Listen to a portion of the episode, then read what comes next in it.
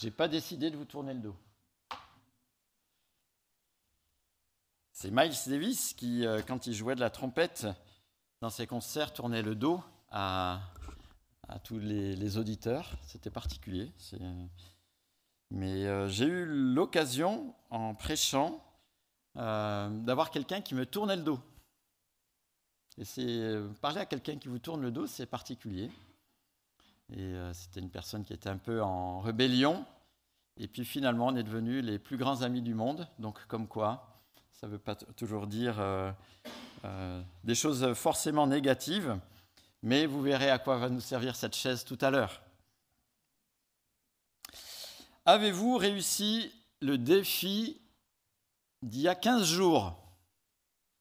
Alors là, dans vos souvenirs, c'est de l'archéologie hein, que euh, je suis en train de, vous lancer. Il y a 15 jours, le texte nous avait un peu conduit à réfléchir si quand euh, on intercède euh, dans nos prières, quand on prie, si on remerciait le Seigneur pour le déroulement euh, qu'il fait du plan qu'il a prévu, à la fois pour le salut et le rétablissement de toutes choses Ou est-ce que finalement on est resté que au niveau de nos besoins quotidiens, de la réalité de notre finitude?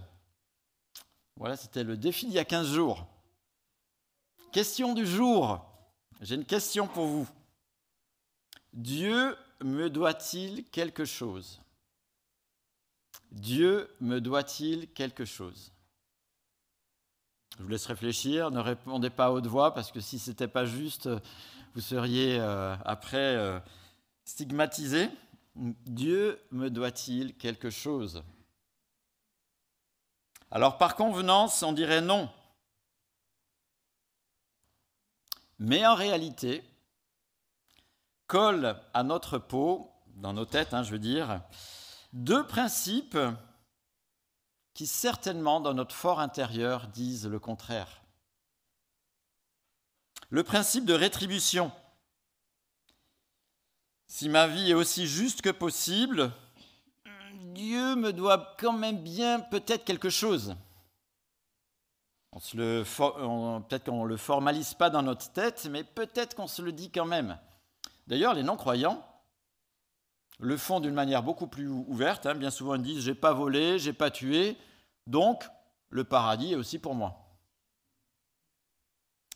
Mais relevez bien ce qui arrive à Joseph ou à Job, qui, ont été des personnes intègres. Job a même été désigné euh, qu'il n'avait péché en rien, et pourtant ils ont vécu de très nombreuses années de galère. Donc, le principe de rétribution n'est pas tout à fait juste pour lui, et même le pendant inverse, c'est-à-dire que les injustes, des fois, traversent la vie, on dirait, sans encombre.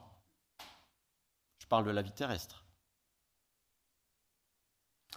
Premier principe, qui des fois, Dieu me doit-il quelque chose? Oui, oui, oui, oui. D'une manière euh, classique, on dirait bien sûr que non, mais le principe de rétribution, c'est quand même quelque chose auquel on est quand même beaucoup influencé par cela. Deuxième principe, qui dans nos têtes a aussi un gros impact, c'est le principe des lois. Des lois de notre canton, de notre pays, ont un énorme impact sur la conception de la vie et sur nos attentes. Si je fais bien, si je fais ce qui est droit, donc j'ai droit. Si je fais bien, si je fais ce qui est droit, donc j'ai droit. Et en général, dans notre fonctionnement sociétal, c'est assez vrai. Sauf quand le pays est en faillite, sauf quand le pays est en guerre, sauf quand le pays a subi un énorme tremblement de terre. Toutes ces choses échafaudées, ces principes, ben, sont peut-être moins vérifiables. Mais ces deux principes dans la vie normale, le principe de rétribution, le principe des lois, ont une énorme influence sur nos attentes. Dieu me doit-il quelque chose? La réponse est simple, Dieu se doit à lui-même, à ce qu'il est, à sa justice, à sa grâce comme juge, à sa bienveillance, et ainsi de suite. Dieu n'a aucune obligation par rapport à la conception de notre normalité helvétique, par exemple, de la normalité que je me suis fabriquée dans la tête, ce que l'on juge équitable, ou ce qui, d'après moi, doit me revenir. Et quand le droit, surtout, est en ma faveur. Dieu n'est pas contraint par cela. Dieu agit par grâce. Et nous vivons au-dessus de nos moyens parce que Dieu déverse surabondamment sa grâce sur nous. Je vis bien plus que ce que je mérite. Je vis bien plus que ce que je mérite. Et pourtant, on a fait de cette grâce une normalité indue. Combien de fois avez-vous respiré ce matin? Vous manquez pas d'air, hein, quand même. On ne calcule pas. Et pourtant, on le prend comme un dû, alors que c'est une grâce. Tant ce principe nous colle à la peau, celui de la rétribution, celui du droit, hein, c'est ancré en nous. Comme on y est habitué, c'est acquis, c'est normal, c'est une, euh, une norme pour nous. Un excellent test pour savoir si on est dans ce principe du droit. J'ai fait, donc j'ai droit. Je suis, donc j'ai droit. C'est de savoir comment nous réagirions par rapport à un héritage. Hmm. Et d'observer comment on réagirait. J'ai été des fois estomaqué et très déçu de voir euh, la manière irraisonnée, irraisonnable d'ailleurs, de certains frères et sœurs face à un héritage. Et d'autres fois, et je m'en souviens encore, ça me marque beaucoup, des personnes qui étaient euh, de droit, plein de droit, ont réagi d'une manière qui révélait ce que Dieu avait fait dans leur cœur. Le livre de la Genèse nous éduque à nous détacher de l'obligation auquel il serait normal que ceci, il serait normal que cela. Hein? Je ne sais pas si vous avez remarqué, mais dans la Genèse, c'est souvent les inattendus qui trouvent grâce, c'est souvent les inattendus qui sont inclus dans le chemin qui conduit, le chemin de grâce qui conduit jusqu'à Christ. Quelques exemples. Abel a été préféré à l'aîné. Isaac, c'est par lui que passe l'accomplissement euh, des promesses, alors que c'est Ismaël l'aîné. Jacob, c'est aussi par lui que passe l'accomplissement des promesses, alors que c'est Ésaü l'aîné. Judas, l'accomplissement des promesses passe par lui, alors que c'est Ruben l'aîné. Éphraïm est particulièrement béni, par Jacob alors que c'est Manassé qui est l'aîné. Moïse conduit le peuple alors que Aaron est plus vieux. David est le petit dernier de la famille. C'est pourtant par lui que la royauté est encore euh, dans la tête de tout le monde. Salomon n'était pas le fils aîné. Dieu ne nous dit-il pas, avec ces nombreux exemples, que les bénédictions qu'il donne ne sont pas contraints par les lois humaines, par les lois naturelles. Notre juridique ne rentre pas en ligne de compte quand Dieu fait les choses. Et pourtant, on est depuis tout petit endoctriné, formaté pour qu'il y ait ce principe de rétribution, pour qu'il y ait ce principe légal, et ça a une énorme influence dans euh, nos vies. Les bénédictions de Dieu, la manière dont je vis, ce que nous sommes maintenant, est toujours l'objet de la grâce de Dieu. Dieu est libre par rapport à cela, en accord complet avec le reste de sa personnalité. Et le texte de ce matin va bien illustrer cela. Alors, on est toujours dans le livre de la Genèse. On est au chapitre 48, vous avez les Bibles qui sont là. C'est facile, la Genèse est le premier livre de la Bible. Chapitre 48, on arrive vers la fin. C'est un peu dommage, hein plus que quelques chapitres et on sera à la fin. Chapitre 48 du livre de la Genèse.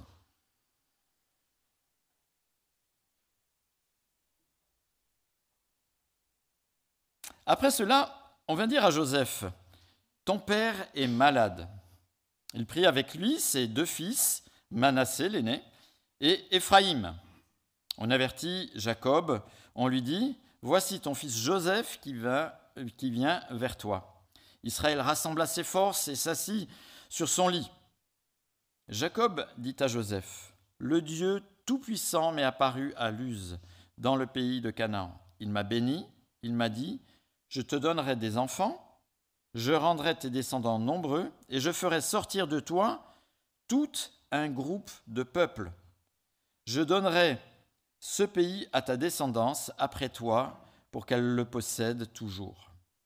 Désormais, les deux fils qui te sont nés en Égypte avant mon arrivée vers toi en Égypte seront les miens. Éphraïm et Manassé seront mes fils, tout comme Ruben et Siméon. Quant aux enfants que tu as eus après eux, ils resteront les tiens, ils seront associés à leurs frères dans leur héritage. Ça ne vous choque pas ce texte un peu? Le grand-père qui dit euh, que les petits-fils sont maintenant ses fils? Je ne sais pas si vous aviez déjà remarqué, mais ça, nous paraît étrange, mais c'est un geste très fort, énorme de la part de Jacob.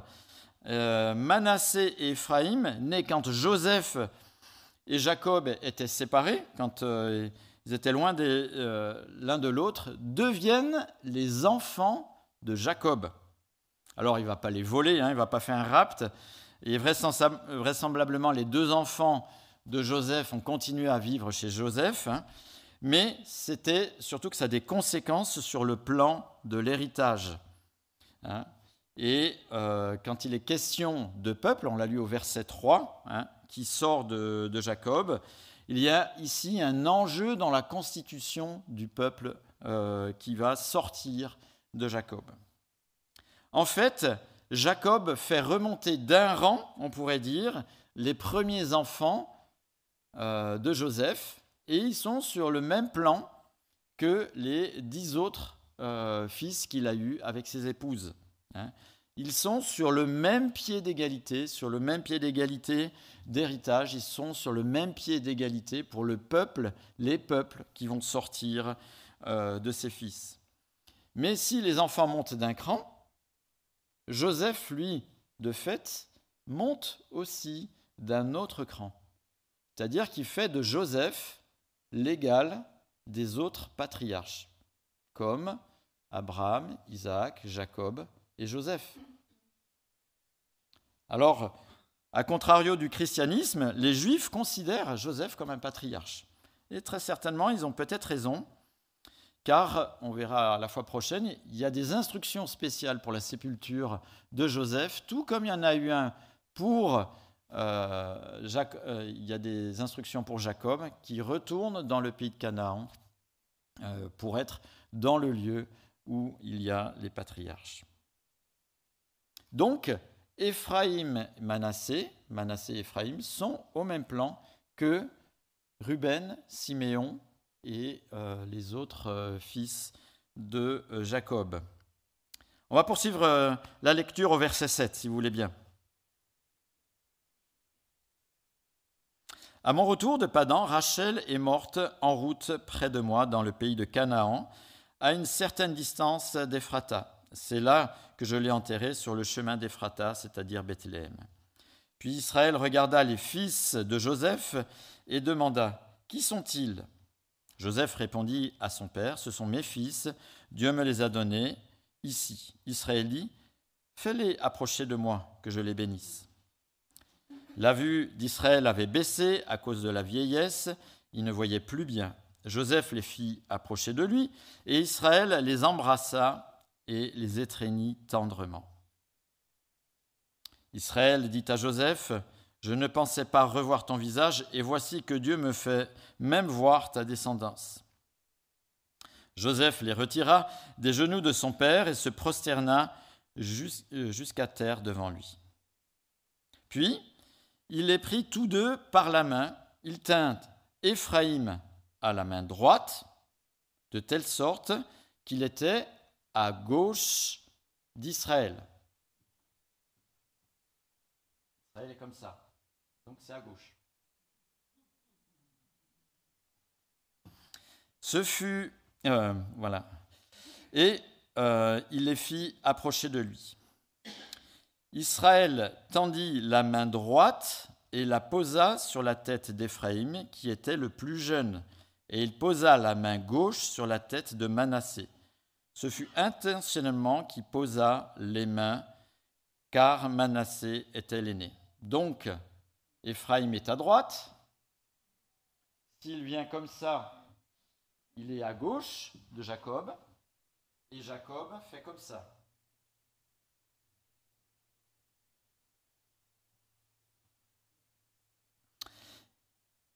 Il bénit Joseph et dit, verset 15, que le Dieu devant lequel ont marché mes pères, Abraham et Isaac, le Dieu qui a pris soin de moi depuis que j'existe jusqu'à aujourd'hui, l'ange qui m'a délivré de tout mal, bénisse ces garçons.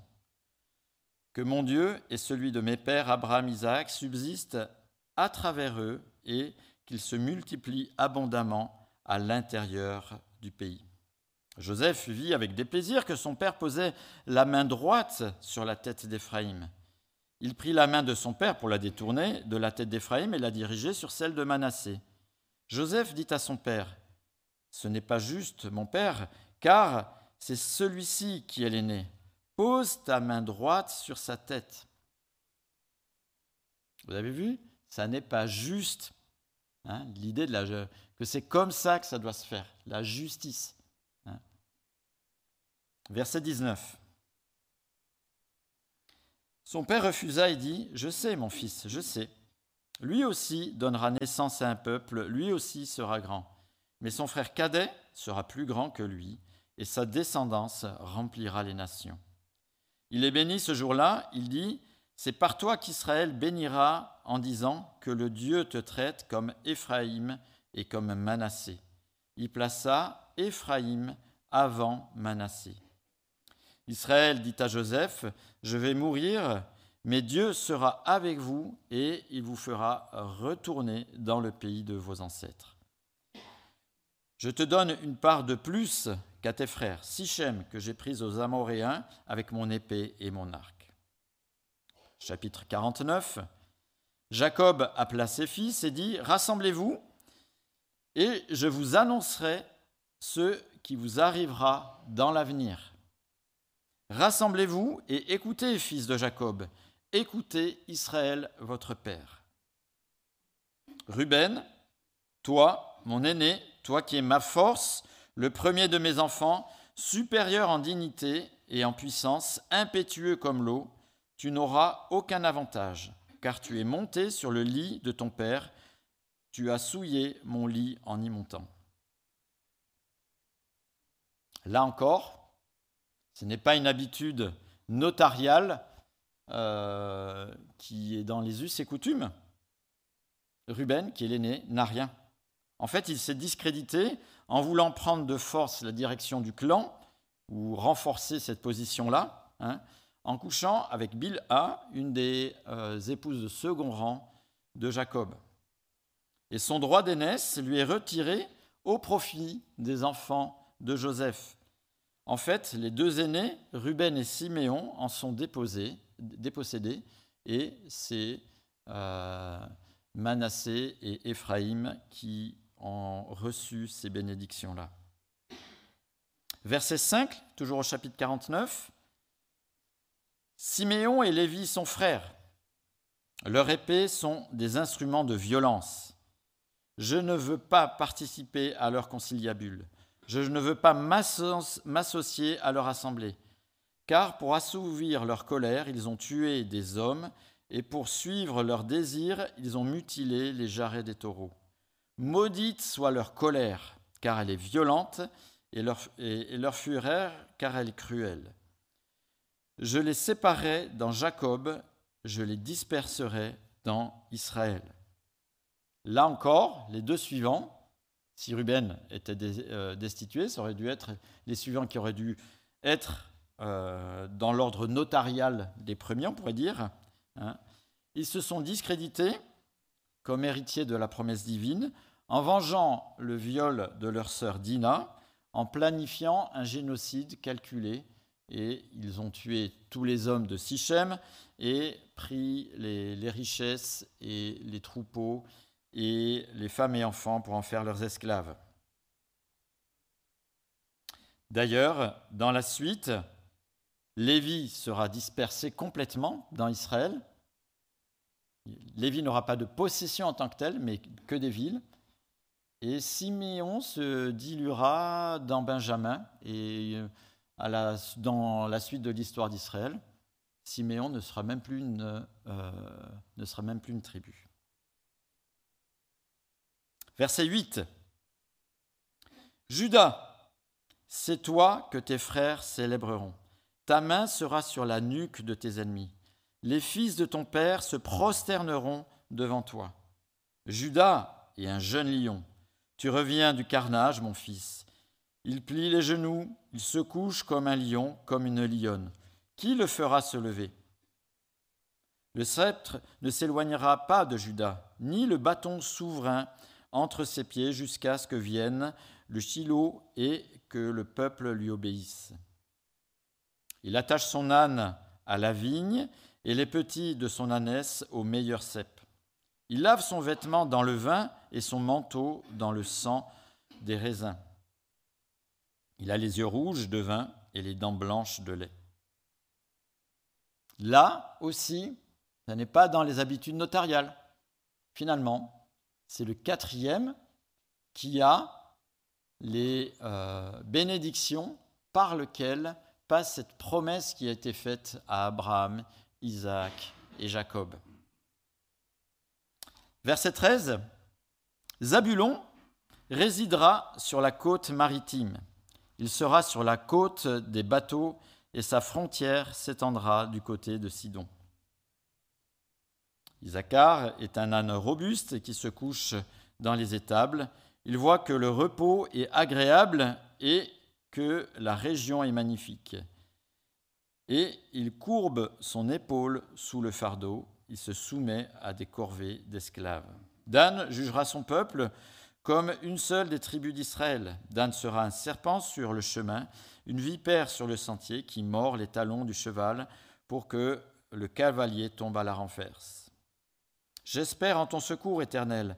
Garde sera attaqué par des bandes armées, mais c'est lui qui les attaquera et les poursuivra. Azer produit une nourriture excellente, il fournira les plats les plus raffinés des rois. Nephtali est une biche en liberté il profère de belles paroles. Joseph est le rejeton d'un arbre fertile, le rejeton d'un arbre fertile près d'une source. Ses branches dépassent le mur. On l'a provoqué, on lui a lancé des flèches, les archers l'ont poursuivi de leur haine, mais son arc est resté ferme et ses bras ont été fortifiés par l'intervention du Dieu puissant de Jacob. Il est ainsi devenu le berger, le rocher d'Israël. C'est l'œuvre du Dieu de ton Père, et il t'aidera. C'est l'œuvre du Tout-Puissant, il te bénira. Il t'accordera les bénédictions du ciel, les bénédictions de l'eau souterraine, les bénédictions de la mamelle et du ventre maternel. Les bénédictions de ton Père dépassent celles de, ses ancêtres. Elles vont jusqu'aux limites des anciennes collines qu'elle repose sur la tête de Joseph, sur le crâne de celui qui est le prince consacré de ses frères. Benjamin est un loup qui déchire, le matin il dévore sa proie et le soir il partage le butin. Benjamin sera une tribu avec des guerriers particuliers. On ne sait pas s'ils étaient ambidextres, Mais en tout cas, il maniait euh, le javelot et la fronde à peu près en même temps, ou l'épée et la fronde à peu près en même temps. Donc des redoutables guerriers. Verset 28, voilà quels sont ceux qui forment les douze tribus d'Israël, et voilà ce que leur dit leur Père en les bénissant. Il les bénit en attribuant à chacun la bénédiction qui lui était euh, propre.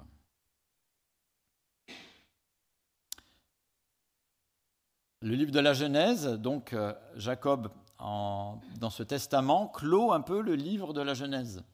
Et on a une optique prophétique de ce que seront les, euh, les différentes tribus d'Israël. Très intéressant, alors on n'a pas le temps de rentrer dans les détails, ce passage par les personnes qui euh, n'ont pas foi en Dieu le remettent en question en disant que c'est un écrit qui a été fait après pour justifier euh, Israël, mais en fait ça colle pas, il y a plein d'indices qui sont merveilleux pour voir que c'est vraiment à ce moment-là qu'il y a eu une belle prophétie qui a été donnée et qui se réalisera pour euh, certaines euh, bien plus tard, et pas tout de suite au moment où euh, Josué, en rentrant dans le pays de Canaan, il y aura la répartition. Certaines choses bougeront pour les tribus plus tard. Et en particulier, vous pouvez regarder dans les cartes que vous avez dans les, dans les Bibles qui sont sur les sièges. Hein. Zabulon, il est question au verset 13 qu'il est sur les côtes maritimes. Si vous regardez à la toute première page de vos Bibles, dans la carte, Zabulon n'est absolument pas encore contre une côte. Ça viendra beaucoup plus tard, plutôt sous David et euh, Salomon. Hein. Comme quoi, il y avait vraiment un bel aspect prophétique ici. Euh, on parlait de Ruben, la tribu va complètement aussi disparaître euh, petit à petit. Comme quoi, ce que Jacob a prononcé prophétiquement se sont réalisés dans le cours de l'histoire euh, d'Israël.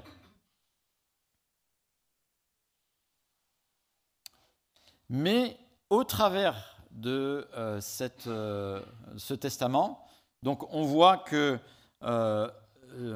par le biais de ce testament, Dieu donne une réponse à la grâce qu'il fait naître au travers de cette famille, Abraham, Isaac et Jacob, de cette bénédiction que Adam et Ève avaient perdue et qui euh, se profile euh, pour la suite au travers euh, de cette famille. Donc on voit qu'elle passe par Judas. Hein. Donc Judas est la personne par qui la promesse qui s'accomplira dans le futur, qui va jusqu'à Christ, est donnée. Et c'est Joseph donc qui a le droit d'aînesse particulier et qui est euh, cité ici. Dans cette promesse, hein, dans ce qu'on vient de lire, un peuple donc, qui serait issu de Jacob va aller dans un territoire qui est réservé et promis par l'Éternel, Canaan. Et ceci sous la direction d'une royauté particulière et puissante. Et cette trajectoire, on la retrouve dans toute la Bible avant même la chute, et on la retrouvera dans l'éternité. Le peuple de Dieu, sous la conduite de Dieu, dans le territoire que Dieu lui réserve.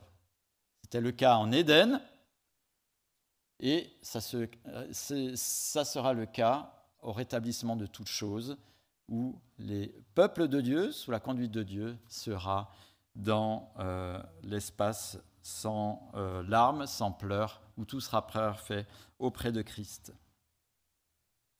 Et dans cette euh, première phase, on pourrait dire, où Dieu développe, euh, nous montre cette idée, Dieu va conduire son peuple, les Hébreux, dans le pays de Canaan, et sous la conduite de personnes qui sont attachées à l'Éternel, Moïse, Josué, certains juges, certains prophètes, certains rois. Mais ce n'est pas une fin en soi, cette démonstration, on pourrait dire, horizontale, territoriale, historique, hein, parce que de ce peuple sort celui, Jésus-Christ, qui va conduire son peuple, un peuple de toute nation qui place leur confiance en lui, en Jésus-Christ, dans le territoire qui se trouve être le nouveau cieux, la nouvelle terre. Prophétiquement, dans le testament de Jacob ici, on a certaines caractéristiques de ce roi. Et c'est donné dans les bénédictions de Judas. Regardez, Genèse 49, verset 8. Judas, c'est toi que tes frères célébreront, ta main sera sur la nuque de tes ennemis, les fils de ton père se prosterneront devant toi. J'ouvre juste une petite parenthèse. Dans les visions de Joseph, on avait les frères euh, qui se prosternaient, c'était temporaire. Mais le lien avec Christ, il est clairement énoncé ici, c'est devant euh, quelqu'un de Judas qu'ils se prosterneront, et pas quelqu'un de Joseph. Hein. Donc on voit ici que ce personnage, il sera l'objet des louanges de l'adoration de toute sa famille. Il est triomphant et aucun ne lui euh, résiste. Verset 9, regardez, Judas est un jeune lion, tu reviens du carnage, mon fils. Il plie les genoux, il se couche comme un lion, comme une lionne. Qui le fera se lever? Est-ce que vous avez déjà fait lever un lion qui est en train de faire la sieste? Ah, je vois qu'il y a beaucoup de dresseurs ici. Hein. Le lion, quand il a décidé de se coucher, il n'y a personne qui vient. En fait, le lion, quand il a décidé de faire quelque chose, il le fait. Et c'est ce qui nous est souligné ici. Personne ne peut se mettre en travers de sa volonté. Alors du lion, mais de la personne qui est euh, personnifié ici par le lion. Verset 10, Le sceptre ne s'éloignera pas de Judas, ni le bâton souverain d'entre ses pieds, jusqu'à ce que vienne le Shiloh et que les peuples lui obéissent. La royauté, c'est ça que ça veut nous dire, la royauté ne lui sera pas enlevée dans sa lignée, jusqu'à ce qu'apparaisse le moment où celui qui, à qui appartient tous les peuples auquel tous les peuples lui doivent obéissance apparaîtra. Et la suite de la Bible nous montre que c'est il est question de Jésus-Christ. Verset 11, il attache son âne à la vigne et le petit de son ânesse au meilleur sept. Cep. Si vous avez des vignes, vous savez qu'il ne faut absolument pas attacher un âne euh, à la vigne, sinon il va tout boulotter. Hein? Donc ça quand on a cette image ici, ça veut dire qu'il est question d'une énorme abondance, que ça, c'est vraiment pas grave si on attache l'âne et euh, l'ânesse et le petit et qui mangent les meilleurs septes. Il y a tellement que finalement c'est absolument pas grave. C'est ce que veut nous dire ce, ce texte-là. Donc il est question de bénédiction extraordinaire. Il lave son vêtement dans le vin et son manteau dans le, sein, dans le sang des raisins. Il a les yeux rouges de vin et les dents blanches de lait. En même temps, ce règne prolifique, généreux, n'est pas prévu pour tous, car euh, on retrouve ici un peu des paroles qu'on retrouverait dans le livre de l'Apocalypse. Hein. On, y a été plongé euh, l'an passé. Et ici, il est question aussi de jugement. Hein. Et on comprend que ces bénédictions débordantes sont réservées à sa famille et que euh, ces bénédictions ne seront pas données à tous. Et il y a une sorte de suite dans ce passage, c'est-à-dire que, comme à la suite de l'Ancien Testament, le vrai peuple de Dieu est constitué de ceux qui s'attachent réellement à l'Éternel. Hein. Sinon, ils sont jugés, écartés, dominés dans la défaite et déportés. C'est ce qu'on voit pour la lignée de Judas et euh, la lignée de Jacob, qui ne suit pas l'Éternel dans l'Ancien Testament. Hein.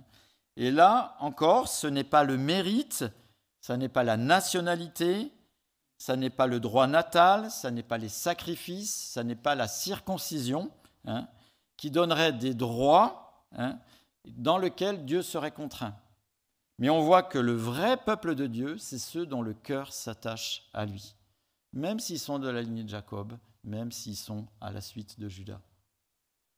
Et on a dans l'Ancien Testament déjà cette notion qui est très forte. Je ne sais pas si vous avez euh, regardé, mais quand on ouvre, par exemple, la période des rois, combien il y a de rois fidèles par rapport au nombre de rois infidèles? Et ces personnes, elles avaient être beaux de la lignée de Jacob, beaux être de la lignée de Judas, mais elles n'étaient pas réellement attachées à l'Éternel. Heureusement, il y a eu des, euh, des, beaux rois qui ont conduit le peuple dans euh, la bonne direction. Le peuple de Dieu, même s'il y a toutes ces bénédictions qui s'attachent, etc., se réalise quand on est réellement attaché à l'Éternel. Et il en est de même pour euh, son peuple constitué de toutes nations qui s'attachent à Christ. Ce n'est pas le droit humain qui contraint Dieu, mais l'acceptation de la grâce que Christ a acquise, et pas nous. L'acceptation de la grâce que Christ a acquise et par nous, hein, par sa venue, sa mort, sa résurrection, son ascension. Donc si le point de départ pour entrer dans la famille de Dieu est la grâce, la suite de notre vie n'est que grâce. Si le chemin pour y rentrer, c'est la grâce, aucun mérite, la vie qui suit n'est que grâce. Et je ne parle pas euh, de, que de notre existence, hein, je parle de notre vie euh, que nous vivons tous les jours. Dieu ne me doit rien, dans le sens légal, dans le sens j'ai fait donc j'ai droit. Et dans sa grâce, il m'a donné bien plus que mes imaginaires revendications. Dieu me donne bien plus que mes imaginaires revendications. Si je conduis au mieux ma vie avec Christ, ce n'est pas pour avoir un retour sur investissement, mais c'est par reconnaissance et par identité d'enfant de Dieu. J'ai une nouvelle identité, je l'exprime. Si je reste euh, si je respecte le droit, si je respecte les lois du pays, hein, ce n'est qu'un prolongement de ce euh, témoignage d'une nouvelle identité.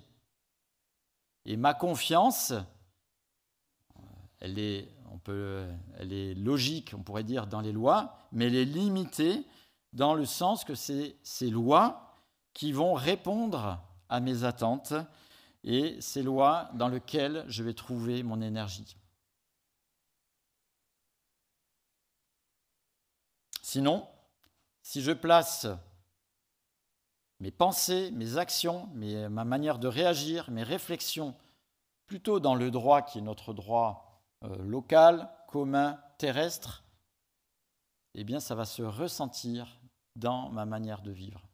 Ça va se ressentir dans mon témoignage vis-à-vis des autres Est-ce que ma vie n'est que légale ou est-ce qu'on voit la grâce de Dieu dans ma vie?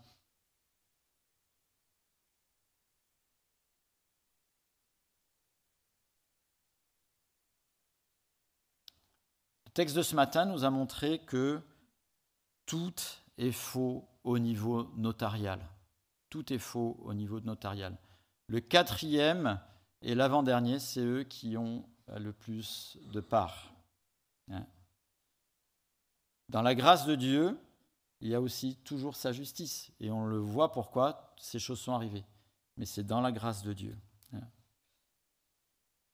Et nous, est-ce que ce principe de grâce versus le droit, versus euh, la rétribution versus toutes ces choses qui nous collent tellement à la peau depuis qu'on est tout petit, est-ce que cette notion de grâce est présente dans notre esprit? Quand je réussis, c'est est-ce que je réussis parce que je suis fort, intelligent, que j'ai bien travaillé et ainsi de suite, que je suis performant à l'école et ainsi de suite? Si j'ai ça en tête, je suis dans la rétribution. J'ai fait, donc je suis. On peut être performant à l'école, on peut avoir très bien réussi euh, des stratégies euh, euh, professionnelles, etc. Mais le résultat n'est qu'une grâce. D'ailleurs, pour avoir réussi les études et avoir mis en place ces stratégies professionnelles, c'est des capacités qui ne sont qu'une grâce de la part de Dieu. Tout est grâce. Hein. dans les épreuves, il n'y a pas d'épreuve injuste où Dieu aurait dû me donner quelque chose de plus juste. La normalité est que l'on soit en bonne santé, par exemple. Ça, c'est anormal. Les conséquences du péché, c'est qu'on devrait déjà être tous morts. Nous vivons la grâce de Dieu. Hein, et combien de fois on a respiré depuis le début euh, de la prédication? Tout est grâce de la part de Dieu.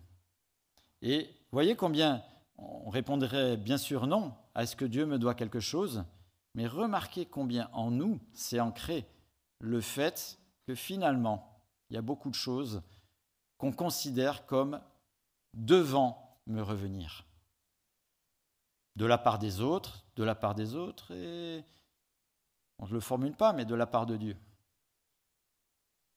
Et tout ce livre, déjà dans l'Ancien Testament, déjà le premier livre de la Bible, nous montre que c'est par grâce que le chemin de grâce se réalise. Les personnes qui, par qui ça passe sont euh, les personnes qui étaient les inattendus. Dieu montre la grâce plutôt que d'accomplir et d'être contraint par nos petits principes légaux.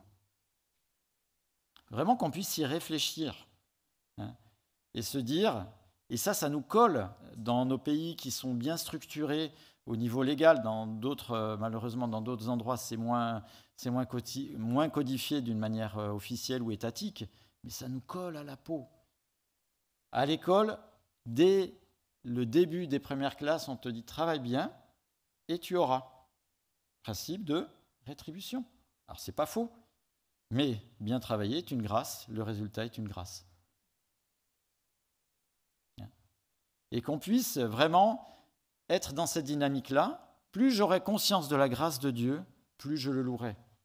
Plus je suis conscient que c'est moi qui suis arrivé, qui suis dans une démarche je fais donc j'ai droit, et eh bien plus Dieu devrait me être la personne qui devrait remplir ces euh, différentes cases que je coche. Prions. Seigneur, merci pour ta parole très claire dès le début. Seigneur, merci parce que dès le début, on voit ce magnifique chemin de grâce. Tu le déroules d'une manière souveraine. Et Seigneur, tu veux aussi que, à ton image, on puisse réfléchir, agir de la même manière. On te confesse qu'on a beaucoup de peine, parce qu'on est beaucoup dans euh, ce qui est acquis que tu nous donnes. Et euh, on le considère comme un, dû.